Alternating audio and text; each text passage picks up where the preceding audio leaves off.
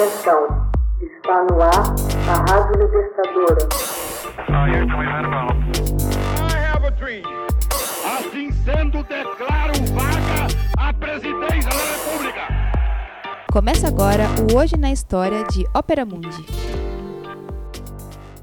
Hoje na História, 12 de outubro de 1810. Casamento real dá início à primeira Oktoberfest em Munique, na Alemanha.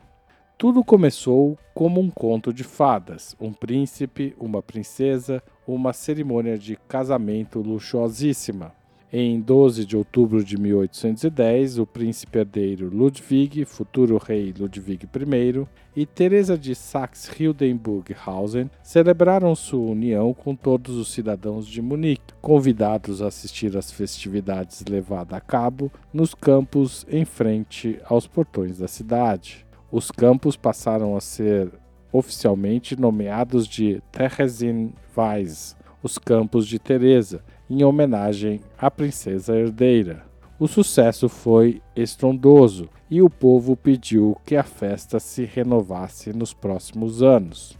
Ano a ano, a Oktoberfest multiplicou suas atrações: feira de artesanato, corrida de cavalo na presença da família real e outras atividades. O evento era celebrado como uma festa para toda a Bavária, o estado alemão em que fica Munique. A decisão de repetir a corrida de cavalos nos anos subsequentes deu origem à tradição da Oktoberfest. Em 1811, uma outra atração se somou à corrida, a primeira exposição agrícola destinada a estimular a produção rural da Bavária. A corrida de cavalos, que era o mais antigo e ao mesmo tempo mais popular acontecimento do festival, hoje já não existe. Todavia, a exposição agrícola acontece a cada três anos durante a Oktoberfest, num dos locais da grande área do festival.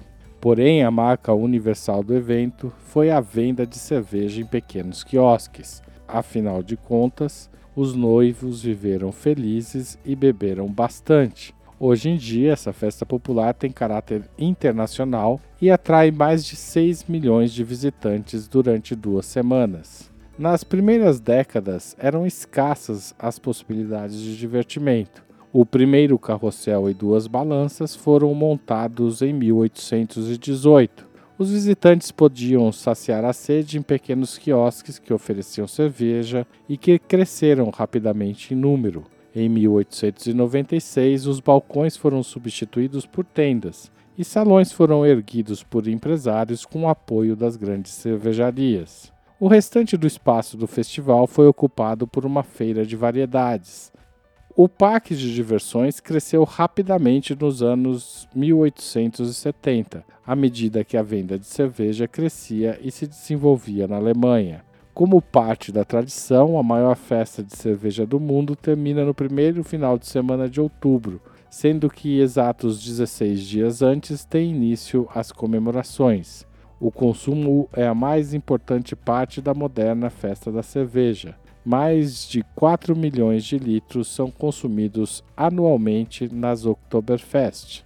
Hoje na história, texto original de Max Altman, locução Haroldo Cerávulo, gravação Michele Coelho, edição Laila Manoeli. Você já fez uma assinatura solidária de Ópera Mundi? Com 60 centavos por dia, você ajuda a manter a imprensa independente e combativa.